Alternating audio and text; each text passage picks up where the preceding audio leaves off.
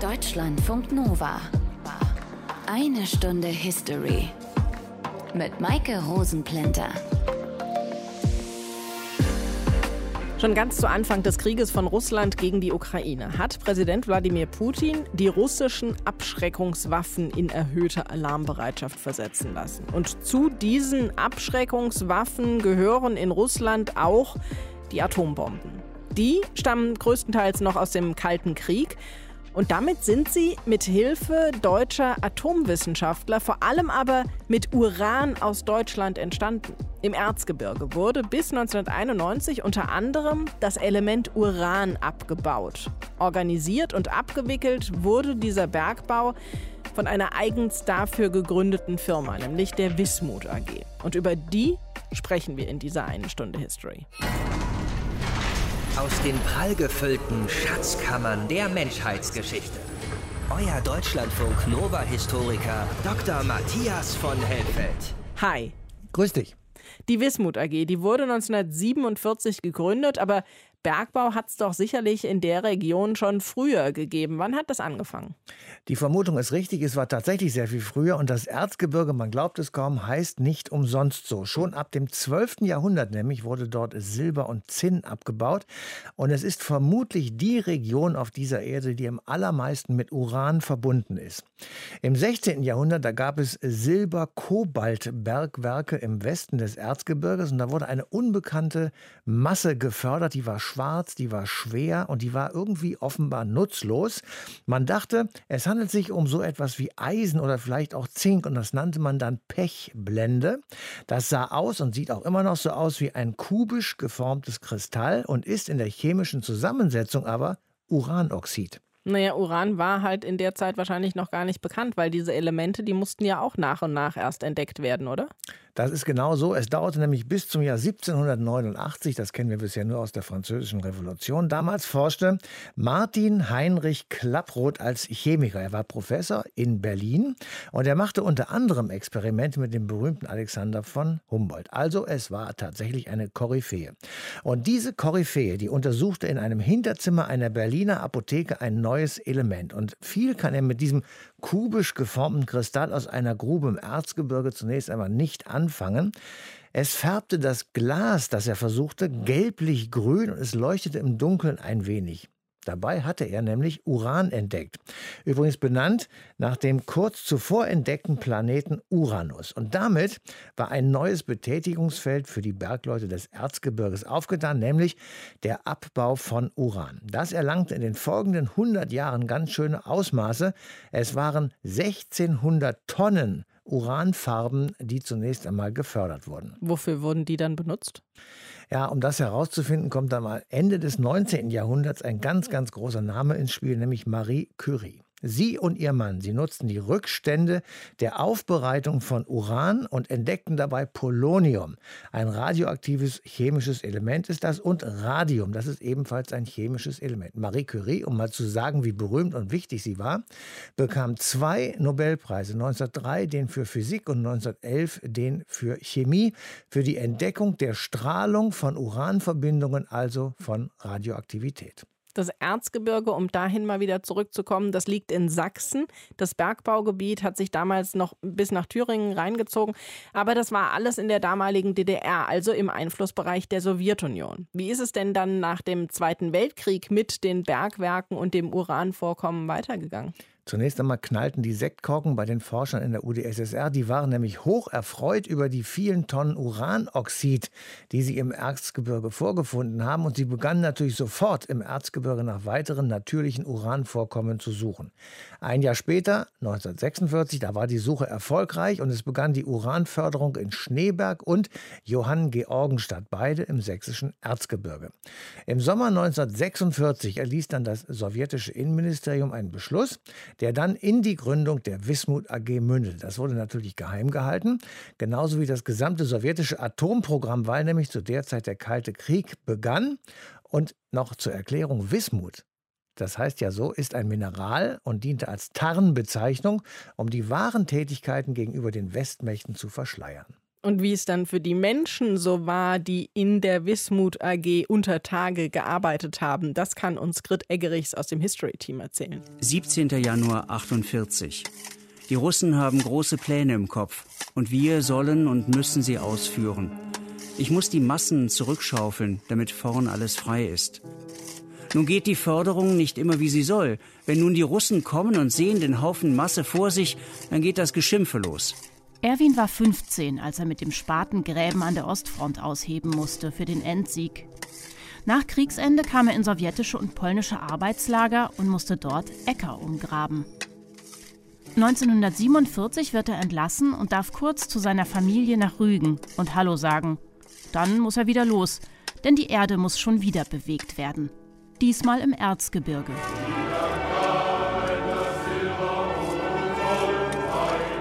Hier geht es weder um Gold noch um Silber, sondern um Uran.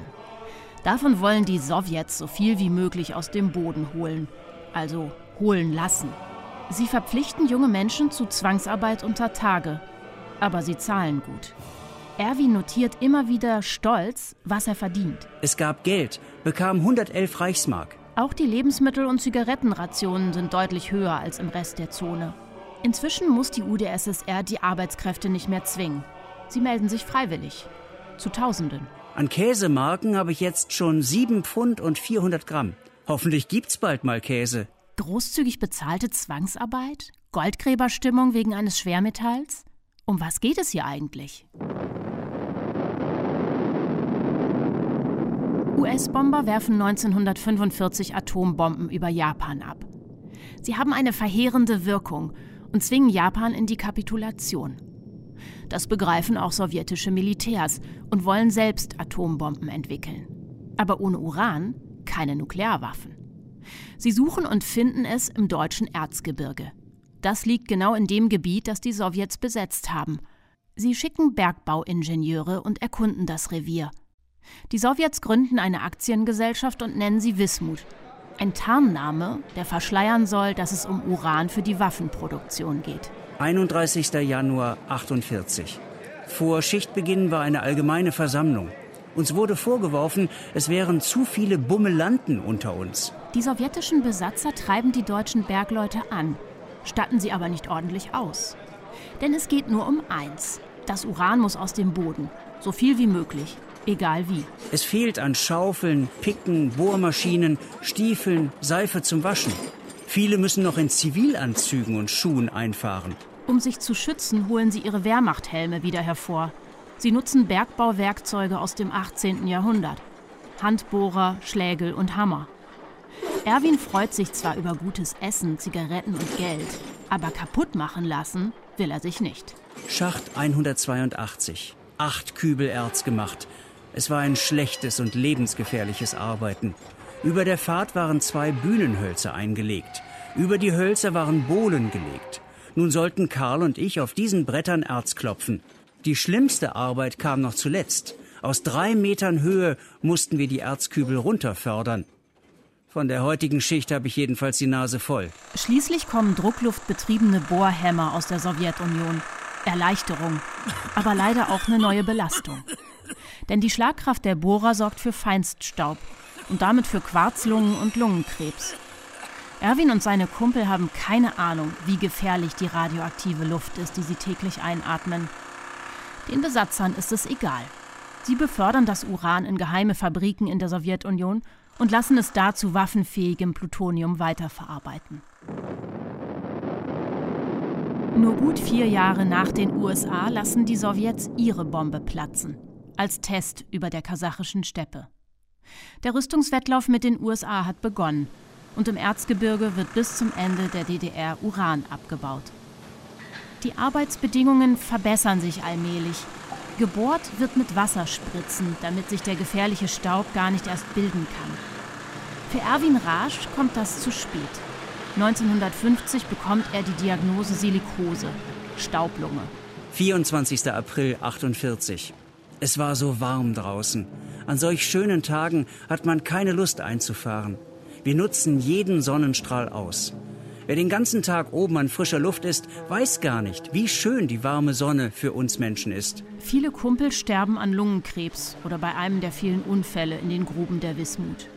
Erwin schult um und arbeitet schließlich bei der Reichsbahn. Bis zur Rente. Einige hunderttausend Männer und Frauen haben in den 45 Jahren für die Wismut AG gearbeitet. Es war also ein wichtiger Arbeitgeber für die Region und deshalb sprechen wir noch intensiver drüber mit Axel Hiller. Er ist Leiter der Abteilung Informationsmanagement der Wismut GmbH, also der Nachfolgefirma seit der Wiedervereinigung. Hallo, Herr Hiller. Ja, Glück auf, Frau Rosenblender. Welche Bedeutung hatte die Wismut AG denn für das Erzgebirge?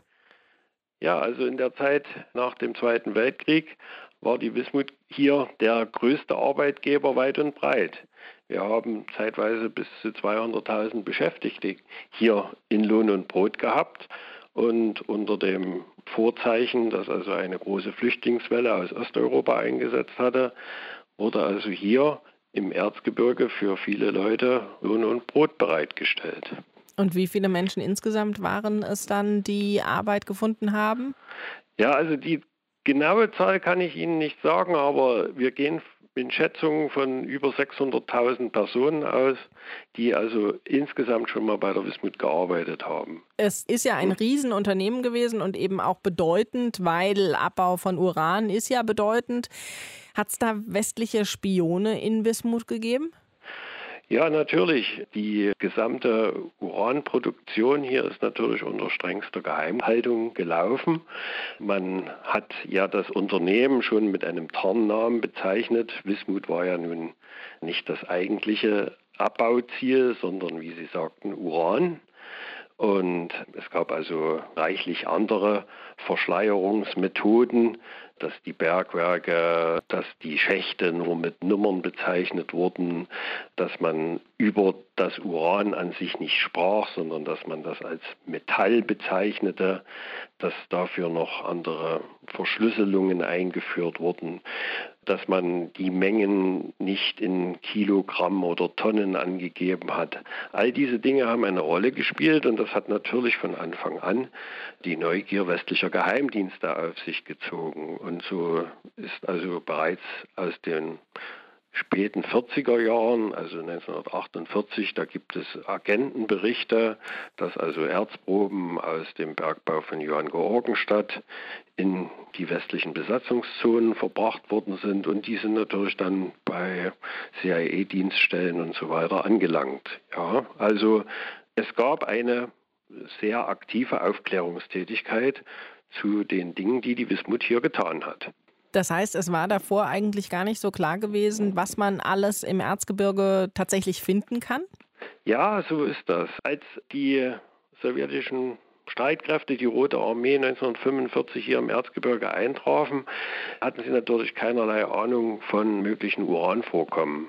Diese Erkenntnisse, die hat man erst im Laufe der Zeit gewonnen, nachdem man zunächst mal die Uranbergwerke bei St. Joachimsthal im böhmischen Teil des Erzgebirges besucht hatte.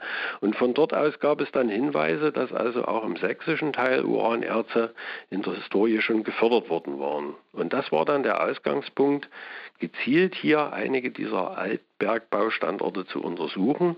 Und es hat sich also dann sehr schnell gezeigt, dass an einigen Stellen doch bedeutende Uranvorräte noch anzutreffen und zu gewinnen waren. Und wie viel Uran wurde dann zwischen 1947 und dem Ende 1991 gefördert? Ja, also gefördert haben wir die beachtliche Menge von 231.490 Tonnen. Wenn Ihnen die Zahl jetzt zu genau ist, kann ich es auch nochmal anders sagen, also gerundet, ja. Wie gesagt.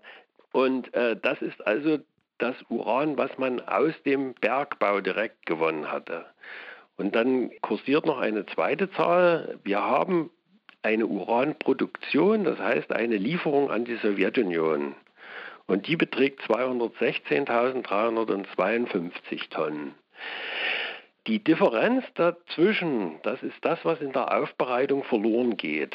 Ja, man muss ja aus dem Uranerz dann sozusagen ein Konzentrat herstellen und bei diesem Prozess hat man also bedeutende Verluste, die liegen so in der Größenordnung von etwa 8 Prozent.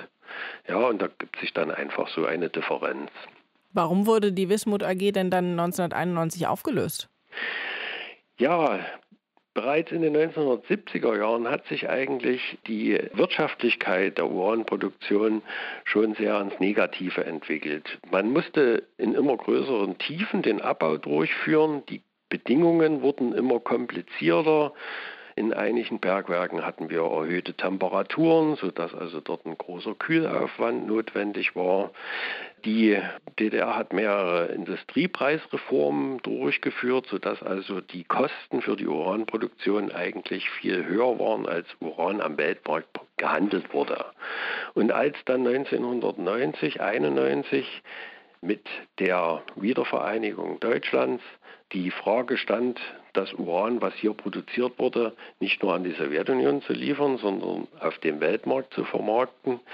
Da hat uns natürlich diese mangelnde Wirtschaftlichkeit einen Strich durch die Rechnung gemacht und es war einfach nicht mehr vertretbar, zu den erhöhten Preisen hier Uran zu produzieren, weil es für das Uran überhaupt keinen Absatz gegeben hätte. Aber es gibt ja noch die Wismut GmbH, für die Sie ja auch arbeiten. Was passiert denn heute auf dem Gelände der früheren Wismut AG?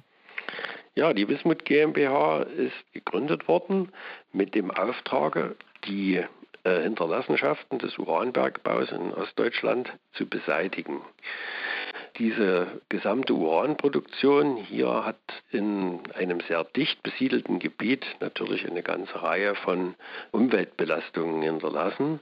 Und diese Umweltbelastungen, die sind zu beseitigen, also man sagt zu sanieren.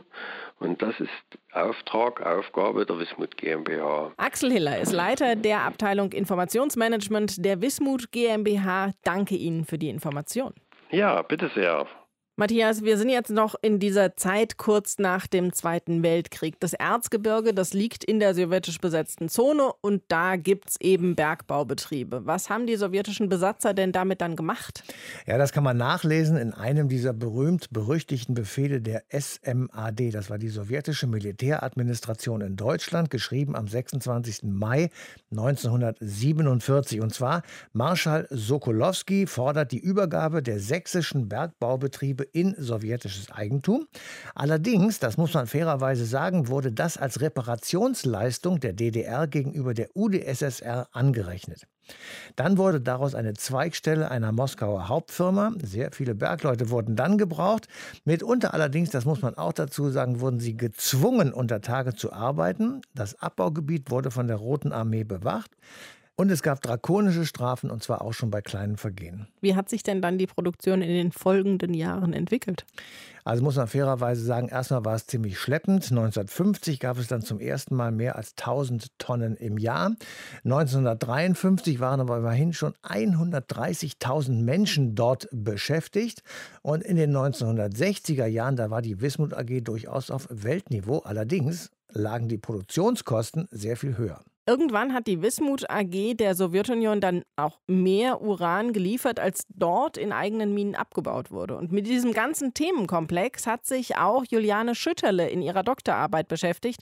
Da ging es um den Uranbergbau in der DDR. Jetzt ist sie Protokollchefin der Präsidentin des Thüringer Landtags. Hallo, Frau Schütterle. Hallo, Frau Rosenblätter. Welchen Stellenwert hatte denn die Uranförderung für die Sowjetunion? Hm, ja, man kann, glaube ich, nicht ganz genau beziffern, zu welchen Anteilen die Sowjetunion das abgebaute Uranerz für seine Atomwirtschaft benutzt hat. Wir können aber auf jeden Fall sagen, dass es als ja im Prinzip Reparationsunternehmen der Sowjetunion kurz nach dem Zweiten Weltkrieg eine wichtige strategische Bedeutung hatte. Denn die DDR war zwischenzeitlich der drittgrößte Uranlieferant der Erde nach USA und Kanada. Er hat ausschließlich für die sowjetische Atomindustrie gefördert und geliefert und hat damit mit Sicherheit dazu beigetragen, dass die Sowjetunion im atomaren Wettrüsten in den 50er Jahren weit vorn war. Hatte die DDR denn auch irgendwas von dieser Uranförderung? Nein, das Uran ging ausschließlich an die Sowjetunion. Das war ja ein sowjetisch-deutsches Unternehmen laut Vertrag, am Anfang sogar nur ein sowjetisches, später wurde die DDR als Vertragspartner mit hinzugenommen. Es ging ausschließlich an die Sowjetunion, die Lieferungen, und die DDR hat im Prinzip nur für sowjetische Atominteressen gefördert und geliefert. Und das war dann tatsächlich auch das Einsatzgebiet des Urans aus der DDR, die atomare Wirtschaft der Sowjetunion? Der Ursprung war natürlich Stalins atomares Wettrüsten mit dem Westen, also dem einen Vorteil zu verschaffen. Die sowjetischen Offiziere oder die sowjetischen Soldaten hatten kurz nach dem Zweiten Weltkrieg in allen von ihnen durchquerten oder besetzten Gebieten, wie in der Tschechoslowakei beispielsweise auch oder in Bulgarien, nach Uranerz gesucht, mit dem die Atombombe, die Stalin entwickeln wollte, hätte ja sozusagen gefüttert werden sollen. Und im Erzgebirge ist man dann fündig geworden und hat eingeschätzt, dass dort die meisten Vorkommen liegen, die dafür günstig sind. Sie sagen, die DDR war der drittgrößte Exporteur bzw. Anbieter von Uran. Hat die DDR denn das Uran dann auch zu Weltmarktpreisen produzieren können? Oder war das irrelevant, weil ging eh alles in die Sowjetunion? Ja, also es hat es auf jeden Fall nicht zu Weltmarktpreisen produziert. Es war für die DDR war es ein Verlustgeschäft, wenn man das in diesen Kategorien beziffern will. Es war eben kein Geschäft. Es war ursprünglich ein Reparationsunternehmen, äh, der Reparationsgedanke und es hätte oder die DDR hätte auch nie wirtschaftlich Uran fördern können, wenn man jetzt vielleicht über die Wiedervereinigung hinausdenkt. Also es war nicht möglich, das wirtschaftlich abzubauen. Wurde das Ganze deshalb 89 dann eingestellt? Also deshalb wurde es nicht eingestellt. Ich glaube, der Hauptgrund war erstens, dass die Sowjetunion natürlich auch mit ihrer Öffnung unter Gorbatschow, mit der Wiedervereinigung, mit dem Fall des Eisernen Vorhangs kaum noch Interesse hatte oder mit der geänderten Lage der Welt kein Interesse mehr hatte, das Atom oder das Uran abzubauen vielmehr. Andererseits wusste man auch schon seit ein paar Jahren, dass es einfach weniger wurde. Das ist ja kein nachwachsender Rohstoff, sondern mit der Uranförderung ging es schon lange bergab. Und für das sich wiedervereinigende Deutschland waren diese, ja, ich sage mal, riesigen Abbaugebiete ja eher auch unter Umweltaspekten und auch unter wirtschaftlichen Aspekten kein, also war es kein attraktives Geschäft, das weiter zu betreiben. Im Gegenteil, man wollte ja eher darauf hinaus, es stillzulegen, zu sanieren und zu renaturieren sagt Juliane Schütterle. Sie hat zu dem Thema promoviert. Danke Ihnen. Ich danke Ihnen, Frau Rosenplenter. Jetzt ist es aber ja so, Matthias, dass es in vielen Bergbaugebieten Umweltprobleme gibt. Und immer wieder sind da Gemeinden, Dörfer, belebte Gebiete im Weg, unter denen Rohstoffe liegen, die abgebaut werden sollen. Wie ist die DDR-Führung denn damit umgegangen?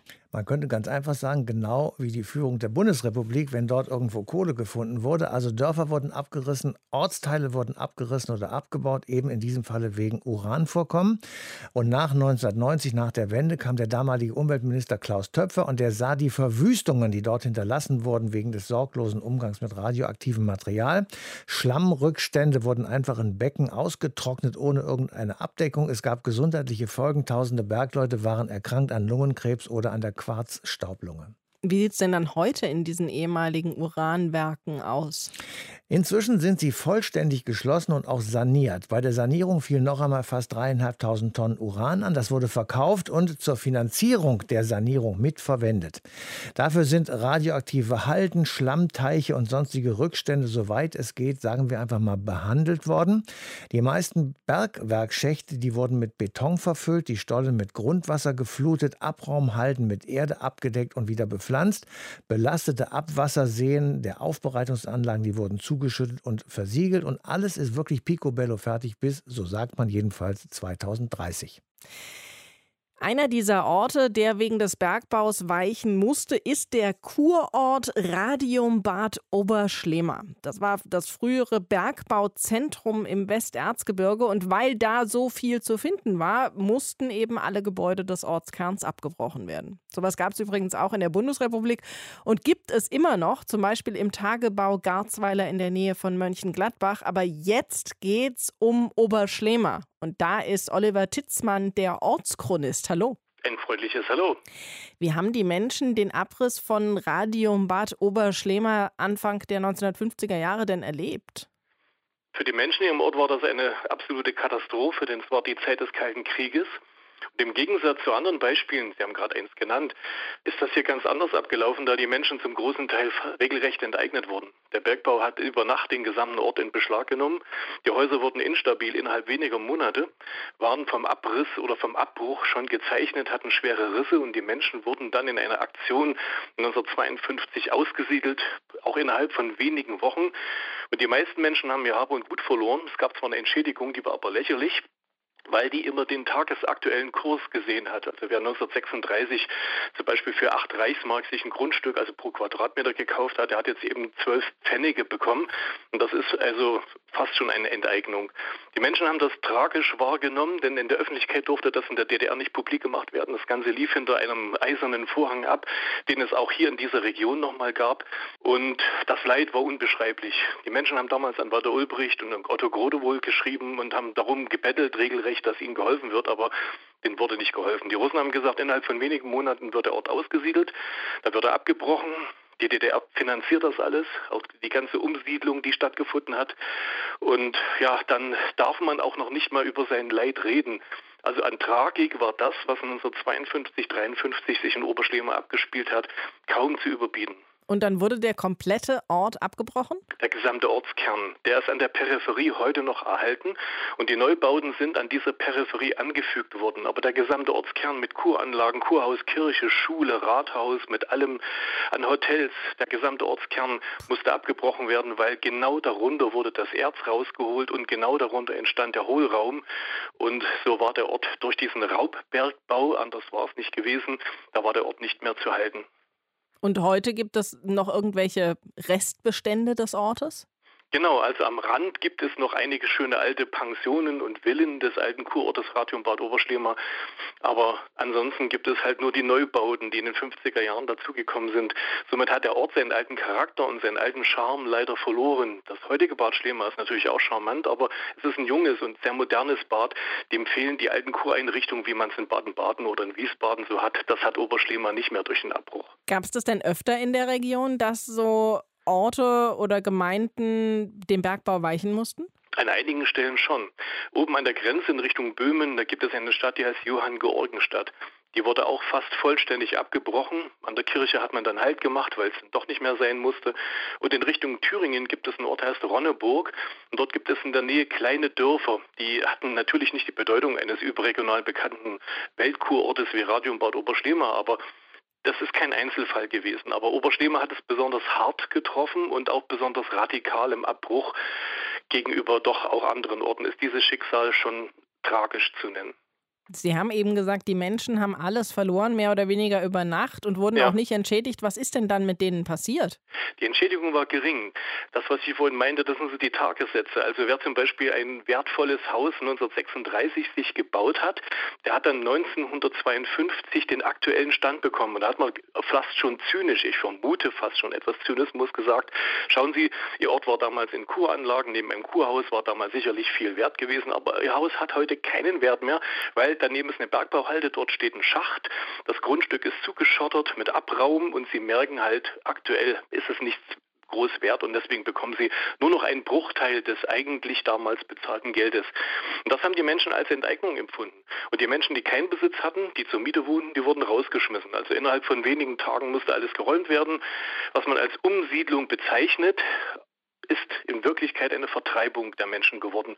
Wenn Sie jetzt mit Menschen reden könnten, die das noch erlebt haben, die sind aber zum großen Teil nun auch schon alle gestorben, dann hätten die sich energisch gegen diesen Begriff Umsiedlung gewehrt und hätten gesagt, nee, nee, nee, wir sind damals aber ganz schön vertrieben worden aus unserem Ort. Wohin wurden sie denn vertrieben? Es gab eine Ansage, ein, ein, durchaus Befehl kann man ja sprechen, weil dieser Bergbau hier war militärischer Bergbau, es war kein ziviler Bergbau, wie der Braunkohle- oder Steinkohlebergbau war der Uranbergbau ein militärischer Bergbau, militärisch betriebener Bergbau. Und die Menschen wurden grundsätzlich in andere Bezirke der DDR ausgesiedelt. Die meisten kamen in Richtung Magdeburg oder Mecklenburg oder in Richtung Brandenburg hoch möglichst aus der Wismut-Region heraus. Leben durfte hier nur überhaupt noch jemand in der Wismut-Region, der in der Wismut gearbeitet hat. Wer hier keine Arbeit hatte, wurde hunderte Kilometer aus seiner Heimat herausgerissen und ja, vertrieben. Wie wird denn heute mit diesem Teil der Geschichte des Uranabbaus in der DDR umgegangen? Ja, sehr ambivalent, weil in letzter Zeit gibt es ja eine starke Tradition, eine Bergbautradition. Glück auf und Erzgebirge Aue, das spielt alles in der Mentalität der Menschen eine große Rolle und auch in ihrem Selbstverständnis und Traditionsbewusstsein. Mit jedem Jahr, das vergeht, wird der Rückblick auf die Anfänge des Uranbergbaus und auf seine katastrophalen Folgen für Menschen und Umwelt wird immer milder und alles verschwindet jetzt unter einer großen Decke an Tradition und Bergbau und Erinnerung. Also diese Auswüchse, diese Exzesse, die es Anfang der 50er Jahre gegeben hat, diese gewaltigen Zerstörungen an Mensch und Umwelt, die werden zum großen Teil in der aktuellen Diskussion heute ausgeblendet. Das findet fast nur noch in fachwissenschaftlichen Seminaren statt. Sogar in den Orten, die tatsächlich davon betroffen waren und Menschen verloren haben? Nicht ganz. Gerade in Oberschlema, da gibt es schon noch eine starke Beteiligung an diesen Gedanken. Die ganz alten Menschen, also die Menschen, die über 90 sind, die damals hier bleiben konnten, weil sie einen Bezug zu dem Bergbau halt doch auch in irgendeiner Weise hatten, die reden schon noch mit harten Worten darüber. Also die sind auch bis heute nicht zu sensibilisieren dafür, dass man sagt, das ist halt das Schicksal des Ortes gewesen, sondern die finden deutliche Worte und auch sehr energische Worte und die mögen den Namen Wismut nicht mal hören, weil sie dann sagen, da geht mein Puls gleich hoch, weil die haben alles hier zerstört und die jüngere Generation, die hat nicht mehr diese enge Bindung daran, an dieses alte Radium Bad Oberschlema, weil der Abstand schon zu groß ist. Da liegen nun 80 Jahre, 90 Jahre dazwischen, sodass das in Geschichtsbüchern existiert oder in den Erinnerungen, aber es ist für die jungen Menschen nicht mehr erlebbar und für die jungen Menschen, die gerade heute leben, für die ist wichtig, dass Erzgebirge als Kulturregion, als montane Region, als Erzgebirge Aue, als Glück auf und Schlegel und Eisen, die erleben das eher als Weihnachtsland und Tradition mit Bergmann und Engel. Und somit sind diese Details und auch die schmerzlichen Erlebnisse der Generation, die das damals erleben musste, das ist für die nicht präsent, für die junge Generation. Die weiß darum, die hört sich das auch an, aber die sagt, okay, das ist ja nun schon auch lange her und ja, uns berührt es halt auch nicht. Das heißt, es hat auch keine langfristigen Schäden an der Umwelt oder doch, doch, an doch, Menschen gegeben? Okay, also da ist es noch sichtbar. Doch, da ist es sichtbar. Die Landschaftsschäden waren katastrophal und kaum vorstellbar. Denn bis 1989, 90 oder Anfang der 90er Jahre war der größte Teil der Region hier in Schlema mit großen Halden zugeschüttet, die teilweise mehrere hundert Meter hoch waren. Und ein Drittel der gesamten Ortsflur ist mit Haltenanlagen und mit Schachtanlagen zugeschüttet und bestückt worden. Also wenn Sie hierher gekommen wären, Sie hätten beide Hände über den Kopf zusammengeschlagen und Sie hätten garantiert 1990 ja gesagt, dass hier Menschen wohnen, das ist ja fast nicht vorstellbar. So schlimm sah die Landschaftsverwüstung aus, weil die DDR klamm an Devisen und klamm an Geld hatte auch kaum Möglichkeiten einer Rekultivierung gehabt. Und 1990 kam dann eben schon mit dem Wandel zur Bundesrepublik, mit der Wiedervereinigung, dieses ganze Problem zutage, das vorher ja nicht so präsent war. Und dann kommt Töpfer, der damalige Umweltminister, hierher und sagt, ey, das ist ja wie, das ist Handlungsbedarf ohne Ende. Wir müssen sofort Milliarden über Milliarden freimachen, um den Menschen überhaupt wieder mal ein lebenswertes Umfeld zu bieten. Und ja, aus diesem Grunde begann dann ab 1990 eine umfangreiche, 20 Jahre umfassende Sanierung, Rekultivierung und Renaturierung, wie man das genannt hat. Und heute sieht dieser Ort wunderschön aus. Die Halden sind bedeckt mit Erdemassen oder sind weggebracht worden und aus den Trümmern des Ortes ist wieder ein Heilbad entstanden, sodass heute ein Bad Schlema dort sich wieder befindet, wo vor 90 Jahren mal ein Radiumbad Oberschlema gestanden hat. Das heißt, diese Ernennung zum Kurort war auch nur möglich, weil es eben diese Renaturierung gab? Ja, genau. Und wir hatten damals einen Bürgermeister an der Spitze, der fast, kann man schon sagen, er wurde als Spinner bezeichnet. Ich wollte das harte Wort nicht gebrauchen, aber der hat gesagt, wir werden nicht nur einen lebenswerten Ort wieder aus dieser geschundenen Gemeinde machen, sondern wir werden wieder ein Kurort werden. Und in dem Moment hat natürlich alles laut gelacht und alle haben ihn verspottet und gesagt, sieh mal zu, dass du überhaupt noch Menschen halten kannst, die ziehen ja alle weg. Und ihm ist das Unmögliche gelungen. Das ist unglaublich selten. dass man eine 180-Grad-Wende hinbekommt in der Ortsgeschichte. Oder die Griechen sagten früher mal Phönix, der Vogel, der verbrannt ist, erhebt sich aus der Asche und startet wieder neu durch. So müssen sich etwa die Geschichte des Ortes wieder vorstellen. Also als einem geschundenen, vollkommen lebensunwerten, zerschlagenen Ort ist heute wieder einer grünen Oase entstandene Kurort geworden. Das heutige Bad Schlema ist in der alten Tradition des Radiumbades Oberschlema zu sehen, aber hat mit dem alten Ort halt praktisch nichts mehr gemein. Nicht mal die Heilquellen hat es mehr gemein, denn die alten Heilquellen des Radiumbades sind längst zerstört durch den Bergbau und die heutigen Heilquellen sind Quellen, die an der Peripherie des Ortes erbohrt wurden und heute genutzt werden was es für die Menschen bedeutet, wenn ihre Ortschaften für den Bergbau abgerissen werden. Oliver Titzmann hat uns erzählt, wie es in Oberschlema so ergangen ist. Danke Ihnen. Gerne geschehen. Zeit für das Fazit, Matthias. Da ist ziemlich viel schiefgelaufen in den Minen der Wismut AG. Aber in der Bundesrepublik gab und gibt es ja auch Minen. Und wenn man zum Beispiel nur wenige Jahre zurückblickt, das, was da im Hambacher Forst passiert ist, das ist ja auch nicht wirklich prickelnd. Also in diesem Falle in dieser Frage könnte man ein Gleichheitszeichen setzen zwischen Ost und West, also zwischen der DDR und der Bundesrepublik. Die Dörfer wurden hier genauso aufgegeben und umgesiedelt, weil eben diese riesigen Schaufelradbagger anrückten und die Kohle aus der Erde geholt haben. Rückstände des Abbaus gab es natürlich auch im Westen und wir wissen alle nicht, was sich nun genau hinter den vielen Hügeln und Seen verbirgt, die man heute sehen kann, die nach dem Ende des Abbaus nämlich entstanden sind. Dennoch, die Umweltstandards heute sind natürlich viel, viel höher und es wird bei der Produktion und beim Abbau natürlich sehr viel mehr darauf geachtet. Und der Rückbau, der ist kontrollierter und die Schäden, soweit man sie erkennt, werden so gut es geht beseitigt. Als Alternative für Kohle bliebe, zumindest bei der Stromerzeugung, noch die Atomkraft. Aber die kann ja zu noch größeren Umweltproblemen führen, nämlich zu jahrhundertelanger Radioaktivität ganzer Landstriche. Bestes Beispiel ist das Atomkraftwerk in Tschernobyl das ja vor kurzem von russischen Truppen eingenommen wurde im Krieg in der Ukraine. Eine weitere Region, die jetzt in den Fokus rückt wieder, ist Transnistrien. Das ist ein Teil von Moldawien, genau an der Grenze zur Ukraine. Und dieses Gebiet, das wird von pro-russischen Separatisten kontrolliert. Und deshalb fängt es da seit dem Vorrücken der russischen Armee in der Ukraine jetzt auch wieder an zu kriseln. Und zwar massiv zu kriseln. Reden wir drüber in der nächsten eine Stunde History. Bis dahin euch eine schöne Zeit. Macht's gut. Deutschlandfunk Nova. Eine Stunde History. Jeden Freitag neu. Auf deutschlandfunknova.de und überall, wo es Podcasts gibt. Deine Podcasts.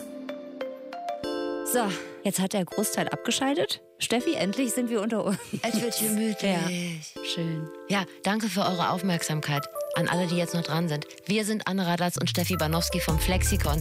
Und uns ist natürlich bewusst, dass eine Stunde History der Podcast eures Vertrauens ist. Aber da History ja dem Podcastnamen zufolge nur eine Stunde lang ist, habt ihr noch 23 verbleibende Stunde Zeit. Vielleicht für uns zum Beispiel. Vielleicht habt ihr Lust aufs Flexikon. Wir wollen euch mit diesem Podcast bekannt machen, mit diesem unserem Podcast. Es ist ein Laber-Podcast mit Bildungsauftrag. Bildungsauftrag klingt immer so ein bisschen, als würden wir einen unangekündigten Test mit euch machen oder als wären die Infos prüfungsrelevant. Das ist alles Quatsch, aber ein bisschen praktisches Wissen nehmt ihr mit. Wir klären nämlich so überlebenswichtige, teilweise abseitige, ab und zu auch peinliche Fragen des Lebens und des Alltags, wie zum Beispiel, wie lüge ich glaubwürdig? Wie werde ich ein bisschen witzig? Wie werde ich eine gute Gastgeberin oder ein guter Gastgeber? Und natürlich, wie mache ich Schluss? Wie leihe ich dem Chef eine Gehaltserhöhung aus dem Etat? Also all die Dinge, die man in der Schule oder an der Uni einfach nicht erklärt bekommt, was schade ist. Und äh, weil wir beide mit den meisten Themen auch komplett überfragt sind, wie gesagt, wir haben den Bildungsauftrag, ob wir den erfüllen, sei mal dahingestellt. Auf jeden Fall nicht von uns aus. Deshalb sprechen wir mit Studierten, mit unstudierten Menschen, mit äh, Menschen mit Lebenserfahrung, manchmal auch einfach nur Menschen mit einer Meinung. Wir haben zum Beispiel mit Abdel Karim und Bastian Pastewka geklärt, wie man wirklich witzig wird. Conny Reimann hat uns gesagt, wie man so einen Lebens-U-Turn hinlegt. Panayota Petridou, die hat uns erklärt, wie man handelt. Menderes, was man macht, wenn es richtig peinlich wird. Und Sebastian Fitzek, wie man Buch schreibt. End, end, end. Lange Liste. Es müssen aber nicht immer Promis sein. Also es dürfen Promis sein. Es ist keine Straftat, prominent zu sein. Aber es dürfen auch ganz normale Menschen sein, die bei uns zu Gast sind. In der aktuellen Flexikon-Folge klären wir übrigens die Frage, was man sich alles in Sachen Allgemeinwissen so drauf schaffen muss, damit man in jeder Lebenslage einen halbwegs kompetenten Eindruck macht. Unter anderem gibt uns gefragt Gejagdjäger Sebastian Klussmann Tipps, wie man sich das drauf schafft, was wirklich wichtig ist. Ich hoffe, das waren jetzt genug Einschaltimpulse, die wir euch geliefert haben. Wir würden uns nämlich sehr freuen, wenn ihr mal zu uns rüberkommt. Wir begrüßen euch aufs Herzlichste bei uns im Flexikon. Guten Tag, das ist das Flexikon.